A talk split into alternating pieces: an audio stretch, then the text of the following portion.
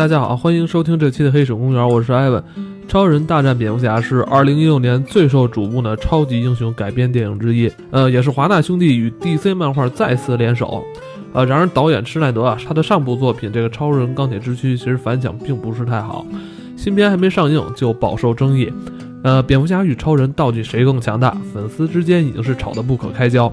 啊，面对漫威近年来这票房上的高歌猛进啊，DC 是否能够力挽狂澜啊？今天还是由这个大屯北路精神病院金院长来和大家聊聊。大家好，我是金院长。金院长又来了。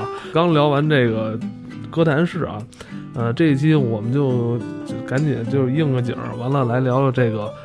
超人大战蝙蝠侠，这应该你我知道你你特别期待这这这部对对对，其实还真是挺期待的。这个我觉得，就本身我是一个漫威的这个画迷嘛。那我们请错了，那我请你来干嘛呀？我操！你你你你你到底你是你到底是漫威还是 DC？这个这确确确实漫威的看的更多一点，但是呢，就是今年来讲。就是最期待的片子，反而不是漫威的，是 DC 的这部《超人大战蝙蝠侠》。你是觉得你你对他期待，你是觉得这个噱头很大吗？啊，对，太大了，这个噱头太大了，很快也会看到的。这个《美国队长三》这种，对吗？我们自己家漫威家的这个，觉得应该不会比他好，但是一一步一步的这个。预告片出现之后，我发现 DC 真是这次就豁出去了。他已经是我觉得他这吊起这个胃口了。我觉得这个 对已经豁出去了。他把几乎他所有能用的、让人感兴趣的兴奋点全部都抛出来了。这个是非常让我这个就就就是兴奋吧。我觉得我我也挺担心这 D DC 以后该该怎么这个还有什么可说的吗？这个我操，这个我反正觉得不知道该怎么说了。其实。就最早知道这个片子的时候，大家还就是叫这个《正义黎明》嘛，他没叫《超人大战蝙蝠侠》，只是说蝙蝠侠跟超人有联动。其实，在那会儿的时候，很多这个漫画迷就已经会想到，就是聊这个片子到底会拍成什么样。其实大家猜的是说，超人跟蝙蝠侠可能联手会去做一件什么事儿。就不会说是去超人跟蝙蝠侠去对打这个情况，不太可能会出现，因为这种情况肯定会去损害某一方的这个粉丝的这个利益嘛，这是肯定的。其实我我们其实，在看就是第一版、第二版的这个预告片的时候。预告片给我们的反馈的内容，其实就是俩人在在在干，就是在 PK，就是要要最后都是说你你能流血吗？这我我我能是肯定肯定能让你流血，就就觉得一定得得给对方豁死这感觉。但是最最新这版预告片，其实他们最后还是联手了。本身可有时候我也会觉得，就是最后联手打一个坏人，可能就反而兴奋度会降低嘛。对，我觉得 看完第三版预告片之后，我一下我操我就失落，我觉得我已经知道这个知道怎么回事这种感觉。实际上，咱们咱们先说这个，实际上你是可能你不知道毁灭日。到底是谁？毁灭日是谁啊？毁灭日哪天几号？过去了吗？不是一一二年的那个十二月份 过去的时候。毁灭日，毁灭日实际上是在漫画里边的一个人物形象。这个人物呢，是漫画里边说的，应该是克星造的一个生化的怪兽。一个生化怪，来自来自纳美克星，克星跟超人一个星球，跟哦哦那个克星，那个对他身体里本身就是咱们漫画里边说，他身体应该是含有这种这种刻石的，就是专门刻这个超人的这种石头的，而且他本身的超能力是到是一个什么程度呢？就是可以。就是首先是不死，就是你把它打死之后，它就是哪怕是一个细胞就可以继续重新繁殖。你这杀戮，你觉得超人强吧？对吧？超人也会死，对吧？你怎么你也会觉得超人脑袋没了，他这人就不活了嘛？他只不过吸收了这个太阳的力量，然后钢铁之躯，对吧？但是这个。毁灭日已经到了不死的状态，这个不光是不死，你你那个，因为我我不太了解毁灭日毁灭日啊，他是怎么着？之前在漫画里出现过是吧？出现过，就是最著名。他死了吗？后来没死，至今没死。超人之死是谁杀的？是毁灭日杀的。就所以明白，所以到最后结尾，我看到第三部结尾毁灭日出来的时候，我反而是更兴奋了。我就他居然把这个东西抛出来了。这个你很难想象，超人才演了，这是第二集，他就把整个超人。对啊，我我很担心啊，我就我很我很担心那个 DC 这个以后的这个剧情走向该怎么编这个。你看超人里边最大的 BOSS 给放出来了。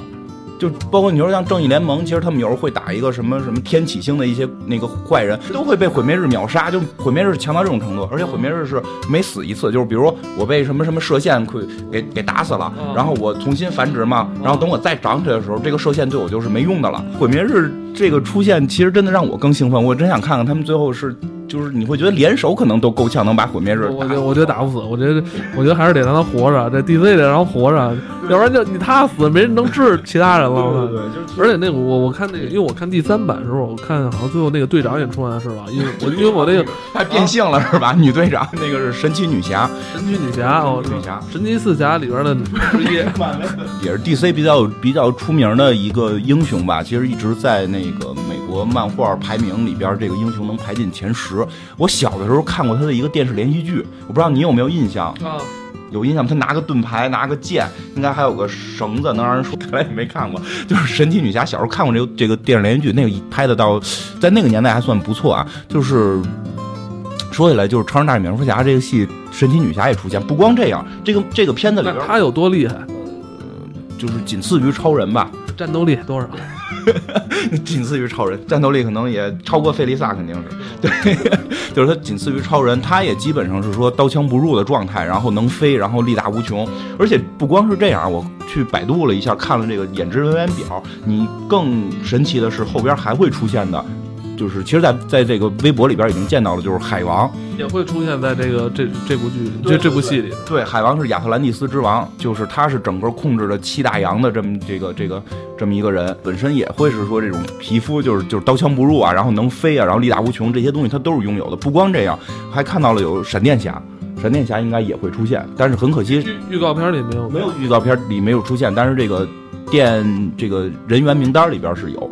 但是可能闪电侠应该不会是这个电视剧的那个闪电侠的那个人来演了。其实这个我觉得挺可惜的，这也是 DC 我觉得营销炒作方面弱一点的地方就在这儿。我觉得可能也没钱，就是你想 你想贝尔演了三集之后，那那个那个那个身价一下上来，这不是这次也换了换了是吧？本阿弗莱克就我还挺喜欢本阿弗莱克这个演员的，他他可能他比贝尔便宜是吧？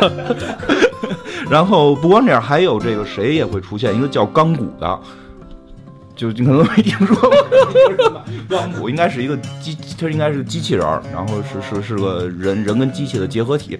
不是我那听你说，那这那这剧里边，我操，那这出现人太多了。但是我我猜测啊，就是这几个人物可能不会说作为主要人物出现，就神奇女侠肯定会主要人物出现。最后合个影是吧？对，他可能最后就是说要去引导到你去看，就是。漫威不是有复联吗？他们有一个叫正义联盟的，对，他是最后要引出正义联盟。但实际上这部戏的最核心的看点就是，咱们先说这个浅层次的，就是这个两个人到底谁打得过谁的这个问题。对我是我，因为我一看这我挺，其实我挺心酸的，你知道吗？因为我替这个蝙蝠侠这个捏了把汗吧，毕竟是还是挺难干得过超人的。蝙蝠侠一般干超人的两种方式嘛，一个是就是那个。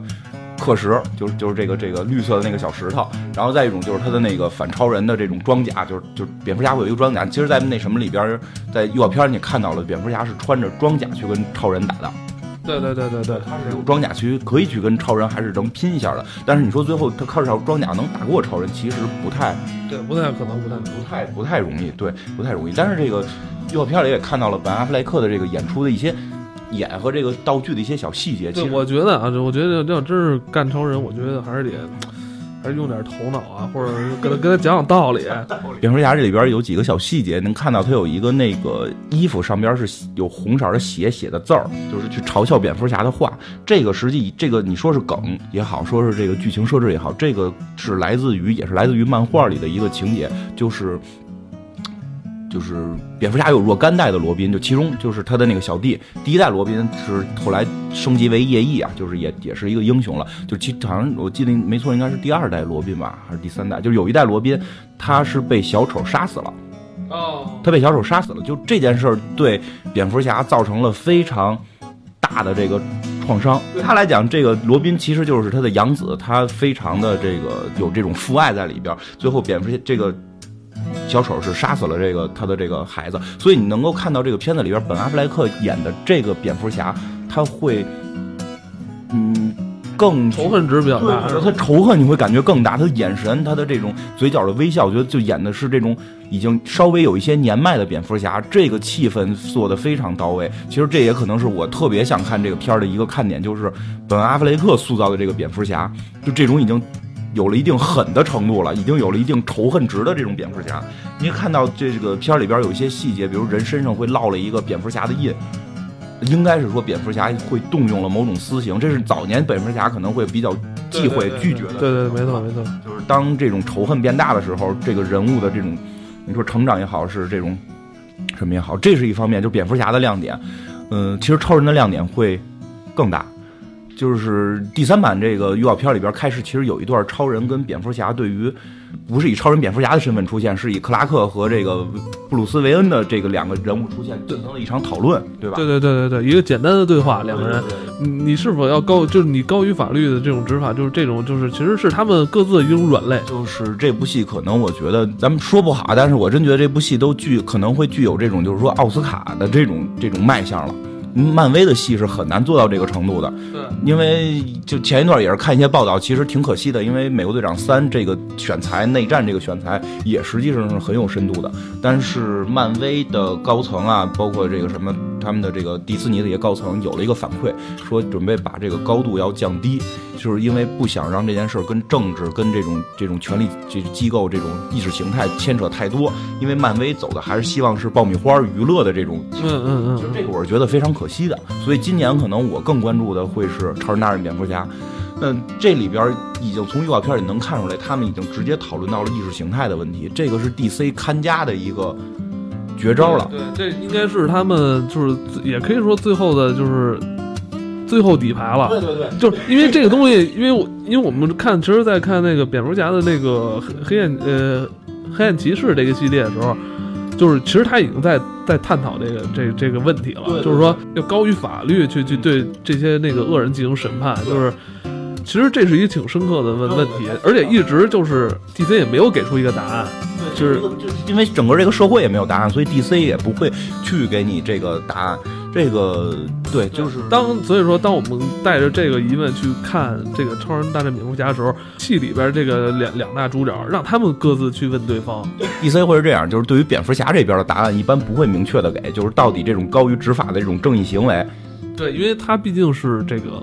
暗夜骑士，对这个他不太好去断断定，但是其实对于超人这边，DC 还是相对会有明确态度的。就最早开始也说了，就是最早我知道的就是说，第一次知道这个片子的时候，说超人跟蝙蝠侠同时会出现，就在想他们是不是会联手。但后来知道他们俩要打的时候，很多的兴奋点出现了。为什么？就是因为在漫画里边，就是我最喜欢的一部漫画，其实就是一个类似的情节。就是虽然我是一个 漫威的迷，但我最喜欢的漫画。反正是 DC 的，这个是哪部啊？说卖这么大关子？对，就是嗯，两部吧，一部叫《红色之子》，一部叫《红色之子》已经结束了，就是完结了，是一个番外篇。还有一个叫这个《不义联盟》，《不义联盟》还在连载，还在连载，还没结束。这两部片子呢，基本讲的全部都是超人独裁。哦，就是超人的独裁，并不是说为了自己的利益，就是为了钱，为了女色，并不是，就是为了正义。这个是。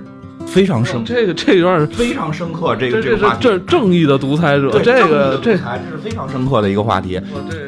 这这值得我深思一下，因为我现在没我这频道没转过来。就这么说啊，就是说《红色之子》这部片，这个这个漫画呢是有明确的，就是这个党派之间的这个这个冲突在里边。但是他拍就是他做的这个这个故事呢，并不是说就直接的对于这个某种形态就有这直接的打击，而是也去深讨了是不是。这个资本主义社会确实会有他们的问题，这个这个要批判批判这个批判批要批判的来看，对，他们自我批判。对，当然了，当然了，这个红色之子，我觉得咱们在这儿还是可以放开了说的啊，因为红色之子是讲的这个，小心点儿，你放心，先想好那敏感词，你想好了，修正主义，你听说过修正主义这个词吗？对吧？我们就是对吧？我党这个在六十年代就已经明确指出了，苏联是修正主义，我们必须打倒嘛，对吧？这种修正主义道路上边走下去会成为什么样，对吧？他他。影射的并不是我们，是修正主义。然后我们还是说点轻松的吧，咱们就那就说这个不义联盟，就是不义联盟是跟这个这些就没关系了。不义联盟大概讲的是说，小丑去把这个这个小丑跟蝙蝠侠长期的对抗，但是他的目的只有一个，就让蝙蝠侠做做坏人，让蝙蝠侠看他的极限在哪儿，可以去突破他的底线去杀人。然后他发现蝙蝠侠永远成功不了，他就去对于超人实施这种手段。但超人是一个性格很。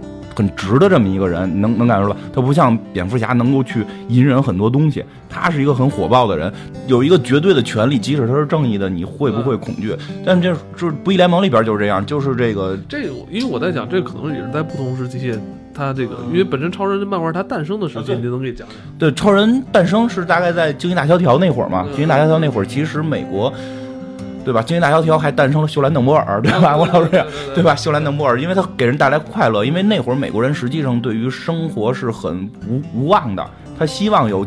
极强的这种力量能够帮助他们走出困境，所以这会儿超人这种人物形象诞生就是无所不能，能飞，然后刀枪真的没有一个英雄能有超人这种能力了，能飞，刀枪不入，然后力量无穷，然后还能够一吹气儿就能结冰，然后眼睛能能放放这可能也是在在在那个时代，就是美国人民他心目中一种就是高高高大全的这种形象，是吧？对，完就完美的一个人嘛，就是就是而且呢，对爱情忠贞，对吧？对对对，就就是他他这一个媳妇儿路易斯兰就爱爱情还算比较忠贞，然后呢，这个农场主父母就是地球的这个养父母农场主，就是出身也好，出出身也好，他不是资本家的儿子，你 看别人家资本家的儿子，资本家父母双亡，那咱不聊这个，就就是说蝙就是超人最早诞生的时候，确实诞生在这么一个环境下，他这种在那个时候大家会比较就是希望有这么一个高大全的形象来让自己心里找到一种安慰，但是随着这个人物形象太过于强大，后边的英雄都是打不过他的，就让人产生恐惧。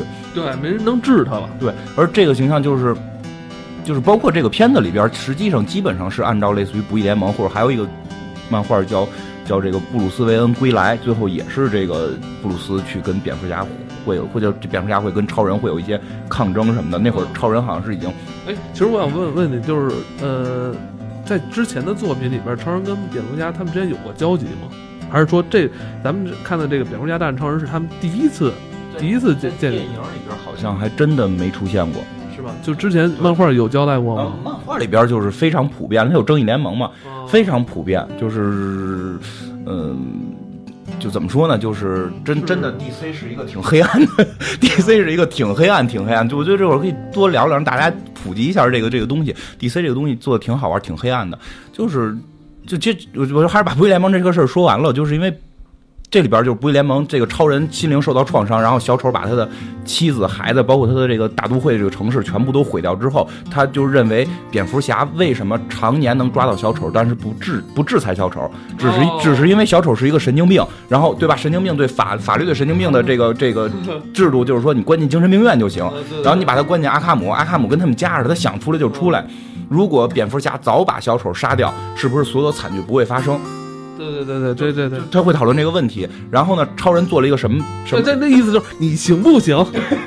你行不行？你不行就我来，是吧？我这我直接我一拳弄死他。对，超人最后就是一拳杀死了小丑，哎呦，就掏心就一拳把小丑给杀了。然后蝙蝠侠就认为超人过界，我俩失去周瑜的这种痛苦吧，难过，我的我敌人没了，我最强的敌人没了，我这个我这漫画也不好卖了，对吧？就是对，但不是这是真的吗？就死了，对，不义联盟里边是这样，不义联盟指的是从这块儿之后就分歧出了一个平行宇宙，就是我们要明白，不管是漫威还是 DC，所有的宇宙都是平行的。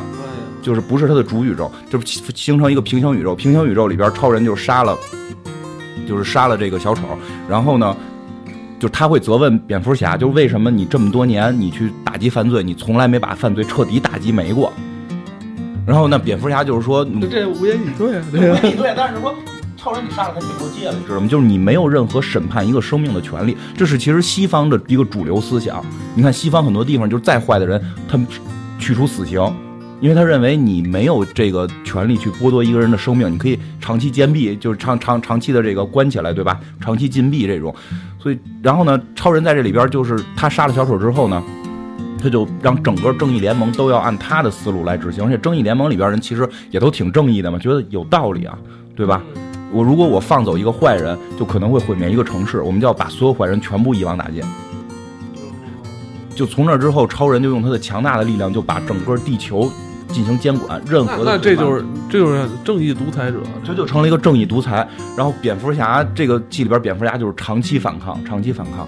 但是这个戏，这个这个不是这个戏，就是这部漫画最终是有结尾的。它最后引到了一个游戏，也叫《不义联盟》，是指的啊对对对吧？我知道 PS 上也有对，有这个游戏，这个游戏是指的就是五年之后，就是正正常宇宙的超人跟蝙蝠侠他们，然后穿越过来了，就是那个独裁的，就超人独裁的那个世界的蝙蝠侠求救，然后打到平行宇宙的一个信号，平行宇宙接着这个信号过来了。然后把这边的这个超人最后抓起来了。其实 DC 是有一个明确的指示，就是超人的这种正义独裁是不接受的，但蝙蝠侠的这种行为是可接受的。其实 DC 其实我觉得也是现在现阶段，现阶段可能他们就是觉得还是还是还是得得得是偏左还是偏右的问题。我觉得就是这个戏，所以说这个戏就是回到咱们超人大战蝙蝠侠这个电影里边，至少从现在的预告片里看，他是把这种利益提出来了，他不是说两个人为了一个。很很毛毛雨的小事儿，然后去打这种意识形态的这种这种争斗，所以这部戏其实真的挺具有这种我觉得奥斯卡的这种相的啊。我觉得啊，我觉得这个我我有方法，我有方法，我觉得就干脆就投票嘛，投票投票那就是蝙蝠侠，只要你要让投票来决定这件事儿，你就是支持蝙蝠侠的。哦，对对对对对，就是这红色红这这什么那个正义独裁者不不不玩这个，不玩这个，不玩这个就没有啊，就是说你行你就行，不行也行，是吧？然后 当然这部戏也很能明确的看出来，到最后应该是就是一种妥协的状态，因为毁灭日的出现。就是最后他们要去合伙去打毁灭日，然后再形成正义联盟。这部戏终究不能作为一个结尾。如果说，除非他们以后不想演了，最后是这个超人超人就彻底独裁下去。所以，所以说就是我其实，哎，我觉得就是这噱头玩太大，其实我是不太看好。就是你噱头玩这么大，最后其实也没有。今年我觉得 DC 应该是赢了。今年今年肯定赢啊！今年不光这部戏，再往后下半年吧，应该有自杀小队。这你听说过吧？这个小丑。小丑。就是对吧？这个这个，D C 的 D C 的这个除除了英雄跟坏人，还有一个就是小丑。小丑带着他的小媳妇哈利奎恩，现在最火的这个反派女反这个女反派，他们出来跟蝙蝠侠打，几乎今年今年 D C 几乎把所有能用的牌全用了，所以我挺挺担忧之后 D C 怎么办的，可能 D C。明年或后年再有啊，形成正义联盟之后再有，还有两个看点，就是大概其实聊聊，让大家也心里有个准备。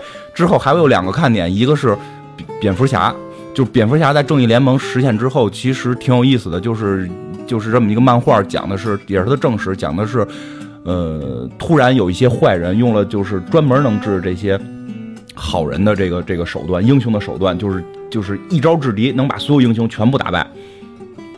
然后把所有的正义联盟人全打败了，用用的什么呀？就每个人都有办法。你比如说，超人是让他去救人的时候，实际救的这个人有一把枪，里边装的是一个氪星石。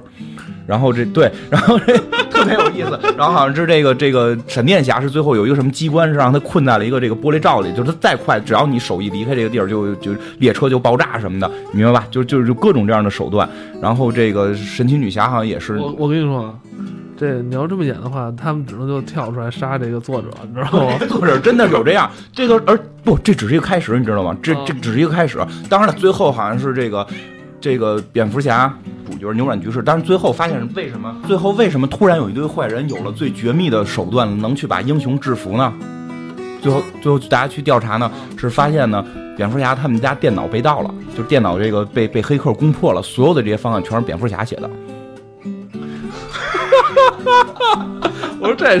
这他妈这太扯，不是你哎，不是我现在在你现在说这是外传性质的吧？是正史，这是最特别有名的正史。不是他要干嘛呀？其实，在这部戏的预告片里，你能看出来，就是蝙蝠侠的一个态度，就是他对超人的一个态度，就是你太强了，如果你变坏怎么办？这就是蝙蝠侠这个人物形象，现在已经超过超人，成为就是这个美国粉丝选的第一名的这原因在这儿，怎么办？所以蝙蝠侠就要防止他的所有的正义联盟的成员如果变坏之后的解决方案。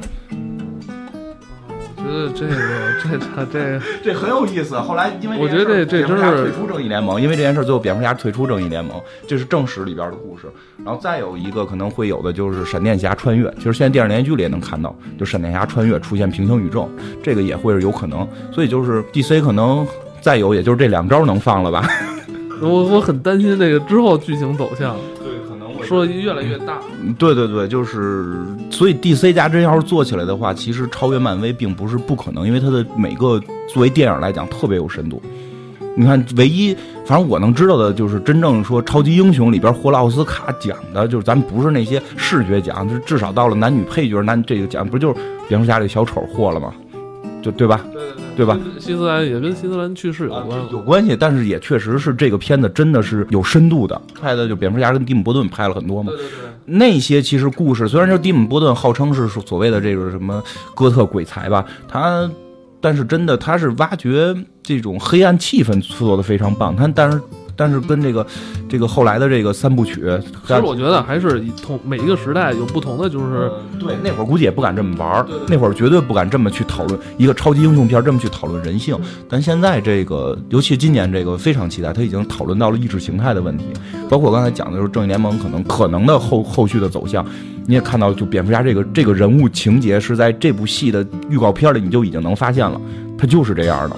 所以我觉得 DC 这今年就是应该是赢，能赢。反正是推荐大家看这部片吧。你想，这个已经是 DC 所有的绝招最强的敌人。近年来就是通过这个院线的这个推广，包括这个呃国外的这些就是美漫这些大片儿。呃，你觉得是不是这国内的这个粉丝这个群体也在慢慢的在壮大，这个热度也在慢慢的升高？嗯，这肯定的呀。我本身其实也是受这个影响才去开始看的，就可以聊一下我就是怎么去开始看漫画的。就是开始也看啊，就是看的你很弱，就是看一些过面过场的东西，然后那些电视连续剧、电影也看，对吧？因为毕竟是喜欢美国文化，但是从来没想过我去看漫画。直到有一回，我也是看一期节目去讲到，就是说争这个复仇者复复联，讲到复联的时候，他突然讲到了这么一个剧情，就是说这个呃，在漫画里边，在漫画里边，这都是好几年前的剧情了。这个漫画后来我看了。嗯，正史里边，呃，托尼斯塔克钢铁侠后来接管了整个神盾局，然后后来由于这个用钱的不当，就被怀疑是贪污腐败，然后这个就锒铛入狱，然后整个的神盾局由这个蜘蛛侠里边的那个绿魔，由他来接管了，因为他本身正常情况也是一个企企业家嘛，然后他穿上了一身跟钢铁侠类似的叫钢铁爱国者的这种机器战甲，然后就。带着什么毒液、八眼一群坏人组建了这么一个组织。就当我听到这个故事的时候，我觉得，你说的是漫画里的，漫画里的，漫画里的，就是我当我听到，但是正史啊，这个是正史，这并不是说一个番外篇，这是整个这个正史。当我听到这个时候，我当时就很很震惊。就你想，钢铁侠贪污腐败进监狱，这开玩笑呢吧？我当时抱一种很怀疑的态度，你是不是在开玩笑？然后我就去找了这个叫叫黑暗王朝，如果没记错的话，应该是叫黑暗王朝。现在网上也能查到，去看了。之后发现，整个现在的漫画和我们当初看的蒂姆·波顿拍的那些，不是一个基调了，已经完全是在颠覆了。你这蒂姆·波顿拍那个就是好人打坏人，就坏人可能有一点原因，比如说那个造兵的那个博士，因为要媳妇儿怎么怎么怎么样，要救他媳妇儿什么的，对吧？有一点原因，但是没有讨论到。更深层的人性问题，但是我后来发现漫画已经是到了这个层面，就一下就就被扎进去了。漫画真的有机会聊聊会比较有意思，包括里边的这种恋爱，这是我特别爱讲的，就是里边的这种 恋爱特别特别有意思。我觉得以后可以单独去讲讲一期。我也是这么进来的，所以我相信这个市场会越来越火爆。今年六部，对吧？再往后会更多，就是。尤其是前两年 DC 有点疲软，现在 DC 今年看这个势头是起来了，然后之后估计每年可能平均是到要到有四部到五部左右，而且制作的这个水准、票房的这种回收，应该会让这个文化就会越来在中国发展的越好，而且挺觉得挺不错的是都引进了，这个是挺难得的。